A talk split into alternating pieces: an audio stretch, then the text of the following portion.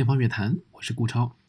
今天节目呢，我们标题上叫“感恩而死”，但是呢，呃，其实和那支乐队 Grateful Dead 没有什么关系啊。可能有些摇滚乐迷误入进来，一听到开场的这个音乐，就知道，呃，自己可能误会了我的意思。那我们今天要聊的呢，就是法国巴洛克时期的作曲家吕利。那这也是我们七天连续更的这个第四更。那么今天这一集呢，正好是呃也比较短，因为之前呢有一期呃关于这个 John Cage 呢，我做的比较长。那么今天呢，我们就做一个短一些的。那么讲到吕历呢，他其实是这个巴洛克中期非常重要的作曲家，是法国当时代表性的作曲家。那他和当时法国的太阳王路易十四呢关系非常的密切，那么成为他在宫廷当中非常重要的一位音乐大师。他为吕历写作了许多歌剧、芭蕾音乐以及其他的一些宫廷的舞蹈等等，那成为了呃当时可以说影响力巨大的一位作曲家。那我们现在普通的呃听友也好，还有乐迷也好，对于巴洛克时期作曲家的认知呢，更多的是集中在，呃，比如说巴赫啊、亨德尔这些人。但实际上呢，吕利所创作的法式的序曲，呃，可以说影响非常大，以至于后来，呃，巴赫和亨德尔呢，都以他为范本来创作法式的序曲。那我们一看到有一些法国式的作品啊，特别是，呃，巴赫有一系列和法国直接相关的组曲等等，都是呃受到了。吕利的一些影响。那么，吕利他所创作的一些比较重要的作品，就包括我们刚才开头听到的这一段。呃，吕利在路易十四的宫廷当中，和戏剧作家莫里埃有着非常密切的合作。那么，他们两人呢一起合作了著名的《贵人迷》，作为呃戏剧和音乐结合的一个典范。呃，现在呢也。有时候会被搬上舞台，甚至于有复古的这种演出啊，就是台上点着蜡烛，然后把当时的那种呃法式的喜剧，呃，重新以当时的这种风格表现出来。那《贵人迷》的情节大家可能也都知道，就是一个一心想要做贵族的呃一个有钱人啊，最后呢是娶了一位啊，不是迎接了一位啊这个。呃，自己女儿心仪的，但并不是贵族的人，呃，进入家门。那么这当中呢，有涉及到这个未来的女婿啊，扮演的是一个土耳其王子。而这个戏剧当中呢，有一段呃土耳其庆典的进行曲，就是我们刚才听到的非常有代表性的吕利的创作了。那吕利呢，比太阳王路易十四呢是要大上十几岁，呃，但是在太阳王。还非常年幼的时候啊，几乎是在太阳王刚刚出生的时候呢，吕利十几岁，呃，就来到了从意大利到了法国进行呃谋生音乐工作。那么当时时候一开始呢，也是寄养在有钱人的家里面啊，贵族家里面在进行这个音乐的创作，并且积累了很多的经验。等到吕利呃成年了，年纪稍长的时候啊，二十多岁的时候。他就遇到了十岁左右的这个太阳王，呃，路易十四很快就对他表示青睐，把他招入宫中，并且成为了宫中非常重要的音乐家。如果大家看过一部电影叫做《国王之舞》，或者呃叫《王者之舞》吧，啊，呃，这个法国的大概是二零零零年左右的一个电影啊，原文应该叫《Le Roi Dance》。那么这个作品当中就讲了呃吕利。呃，和太阳王路易十四，还有包括莫里埃等等当时的一些重要人物的呃关系。那么在这部影片当中也提到了，呃，路易十四非常的喜欢呃这个吕利，以至于呢，呃，吕利在一堆法国本土的作曲家之中呢，是显得十分的突出，而且遭到了嫉妒。但是这呃并不影响到吕利。和太阳王之间的友谊，太阳王呢非常喜欢他的音乐，甚至于呢自己呢也上台，呃跳这个吕利所写作的呃夜晚的芭蕾音乐。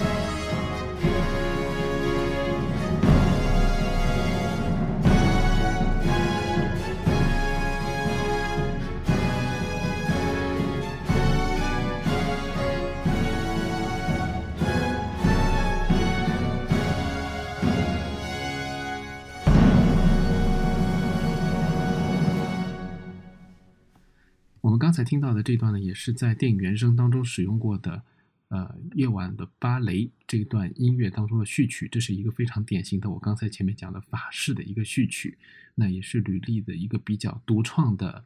一个风格。那么在电影当中呢，我们还看到了，呃，这个路易十四的扮演者一个年轻的王子，呃，这个国王啊，在跳舞。那么在历史上记载呢，也是说，呃，路易十四非常青睐吕丽的这个音乐，以至于呢会和他一起跳舞啊，跳的就是他的这个夜晚的芭蕾。那么除了这些舞蹈之外呢，吕丽还给当时的这个凡尔赛宫廷啊带来了。很多新鲜的这个呃音乐的元素，其中包括快速的一种呃舞蹈节奏。这不光用在舞蹈当中，而且呢也用在一些歌剧表演当中。啊，大家现在都说凡尔赛，凡尔赛，凡尔赛是什么？凡尔赛就是指那个啊巴黎郊区这个太阳王聚集众臣的这个大宫殿。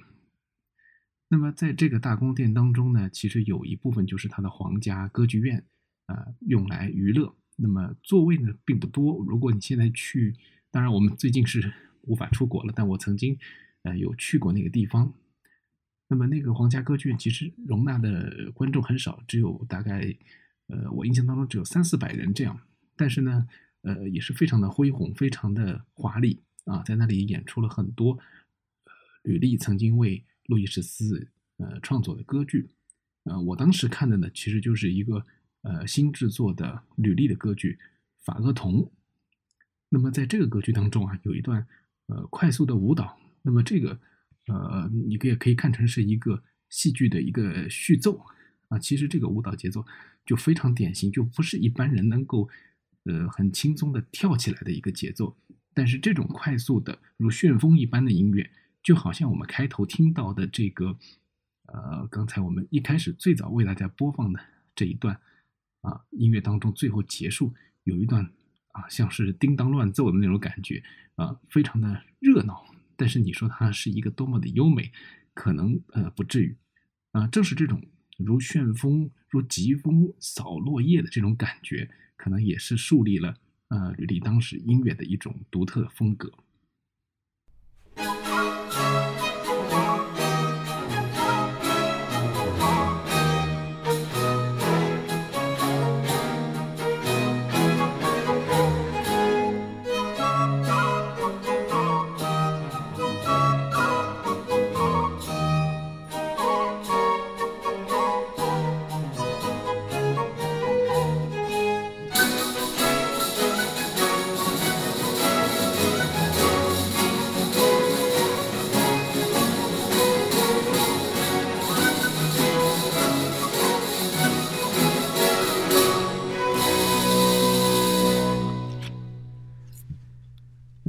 吕丽的音乐啊，呃，在他的这个创作当中呢，有很多非常美妙的，呃，旋律也好，还是独特的这种节奏驱动音乐前进的方式。嗯，如今呢，我们再去看，都充满了魅力。很多朋友不知道吕丽，不了解这些音乐，但是一旦听到，他很容易被打动。这是很多巴洛克时期现在鲜为人知的作品的共通的魅力。啊，我们包括看到一些很冷门的巴洛克作品，经常会有这种感叹：为什么可以如此的，就是美，就是非常的纯美，啊，也很华丽。那么这个和当时时候宫廷当中的风格是很像的。那么在路易十四的时候，大家知道这个路易十四是征战整个欧洲，取得了很多的战果。那么几乎呢每一次战争胜利之后回来，他都会要举行盛大的音乐的庆祝活动。呃，几乎没有例外啊！他也要求这些群臣们，呃，一定要参与到他的庆典当中去。那么，这当然在这个历史的评论当中认为，这也是一种呃聚集人心，包括这个集中权力的一种手段吧。但另外一方面，也的确看出啊，路易十四是一个呃真正的文艺君王。他对于艺术的崇尚，对于芭蕾的热爱，对于音乐的一种渴望，对于戏剧的青睐，呃，都贯穿他的一生。那直到他的这个原配妻子啊去世之后呢，才逐渐的啊，比如说慢慢的淡出了这个文艺圈啊，对于音乐啊等等，包括对于吕丽作曲家本人，呃，他的兴趣都逐渐的在减退。那么在这个电影《王者之舞》当中啊，从一开头到最后，呃，一首一尾都是呼应的讲了一件事，就是吕丽被太阳王给呃抛弃了、放弃了。那么最后呢，就成为了一个呃无人问津的啊，因为他的得势都完全来自于太阳王的青睐，他的失势也就呃是因为国王不再垂青于他啊，就很自然的就淡出了视野，并且呢是郁郁而终。那么在这个影片的一开始啊，吕丽呢就是以指挥的形式带领着一支乐团啊演奏了他自己的作品。感恩赞，感恩赞啊，实际上是这个西方的呃一种宗教的仪式，同时呢，也是一种宗教仪式当中常用的音乐，有一段固定的拉丁文的祷词，就好像这个弥撒当中的各个环节一样。那么主要就是歌颂上帝，并且呢，呃，希望上帝能够垂怜人们，赐予人们幸福、平安等等。那么这样一段唱词呢，被历代的作曲家所写。而吕丽的这首呢，也是颇为著名的。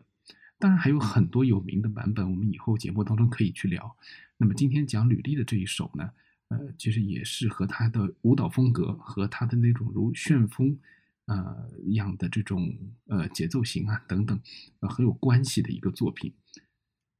那么吕丽呢是在一六七七年的时候写了这个作品，当时时候呢是为了他的儿子的寿喜而写的。那么到了十年以后，也就是一六八七年的时候呢，呃，太阳王，呃，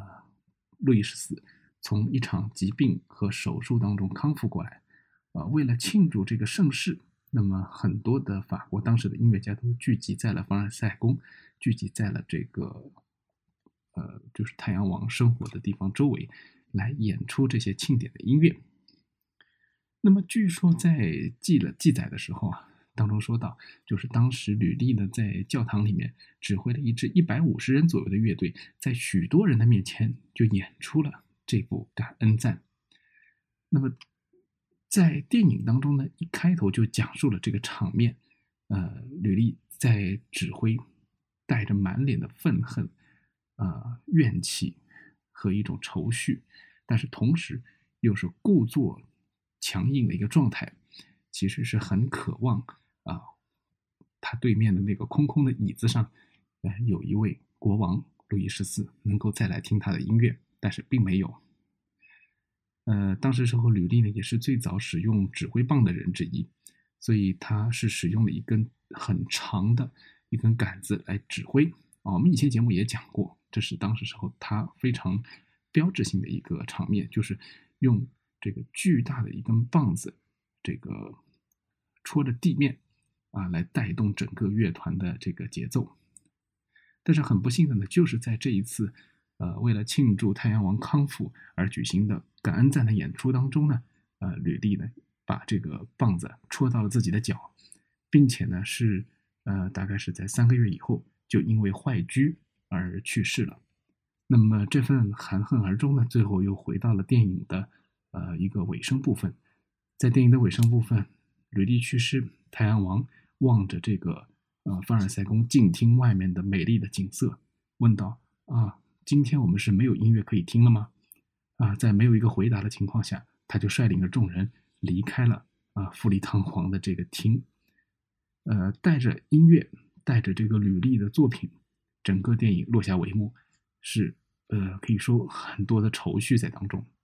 当然，电影有它夸张的部分，但是大部分呃讲述履历的作品。啊，用到了非常真实、原汁原味的音乐，也本身很值得回味。而故事当中主线部分，包括像莫里埃之死，包括像吕丽的得失与失实，